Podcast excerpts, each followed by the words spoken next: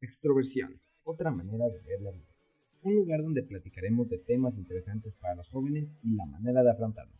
Yo soy Alexis Becerra y sean bienvenidos. Hola, ¿qué tal? ¿Cómo están? Sean bienvenidos a un episodio más de su podcast Extroversión, otra manera de ver la vida. El día de hoy vamos a salirnos un poco de los temas que platicamos normalmente y dedicaremos el episodio de hoy a una fecha muy especial para los más pequeños. Según San Gogle, se le define niño al individuo que transcurre por la primera instancia de la vida conocida como infancia, antes de llegar a la pubertad. Estas criaturitas del Señor se caracterizan por tener un ritmo de aprendizaje rápido y es la etapa donde pues empiezan a caminar, hablar, escribir y todo lo demás. También tienen un alto nivel de curiosidad, siempre preguntándonos para qué sirven o qué significan las palabras. Por ejemplo, el otro día mi hermana me preguntó qué es virginidad y apliqué la de reírme de un TikTok y mandárselo rápido. Tienen una facilidad para jugar con otros niños, para hacerse amigos en cuestión de segundos.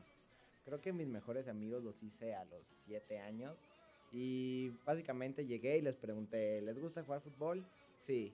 ¿Jugamos en el recreo? Está bien. Y toma, ya llevamos 10 años de amistad. Son sobre todo soñadores.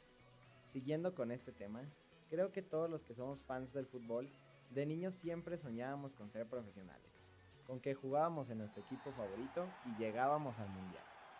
Eran las épocas doradas de nuestra niñez y en este año mundialista vale la pena recordarlo. Para empezar, el glorioso álbum del mundial. Comprar los sobrecitos que en su momento no eran más de 10 pesos para sacar y sacar jugadores y ponerte a pegarlos en tu álbum. Y aquí existían dos tipos de personas los que pegaban bien bonito y con cuidado sus estampas, y los que ocupaban un milagro y una plancha para que se viera ordenado su álbum. Llegabas a la escuela, contrabandeabas como si fueras el sicario más buscado, porque los maestros no dejaban intercambiar ni vender cartas. Llegabas al lugar de entrega y no faltaba el hijo de la chinita que te vendía la carta de Messi a 70 pesos y lo peor es que creíamos que era un precio razonable. Ya para acabar con el álbum, Durabas dos semanas buscando al segundo portero de Mozambique que tenía nombre de canción de la Rosalía. Pero bueno, ¿cómo olvidar esas tarjetas de los sándwiches favoritos de Messi y Cristiano?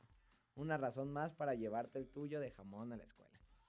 O esas retas con el balón de la Coca-Cola, los Azteca o el Yabulani que traía el fresón de la colonia.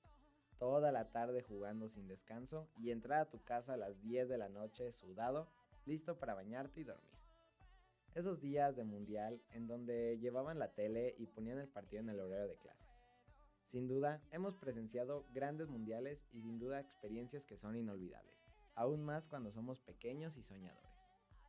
Muchas gracias a todos por escuchar el episodio de hoy, de Nostalgia, para celebrar a todos esos pequeños que hacen que el mundo sonría. Recuerden jamás abandonar y descuidar a ese niño interno que todos tenemos. Y eso me recordó una frase. Ser adulto no es malo, lo malo es olvidarse de ser niño. Pelusa Caligari. Muchas gracias a todos, nos escuchamos en los próximos episodios y que tengan un feliz día del niño.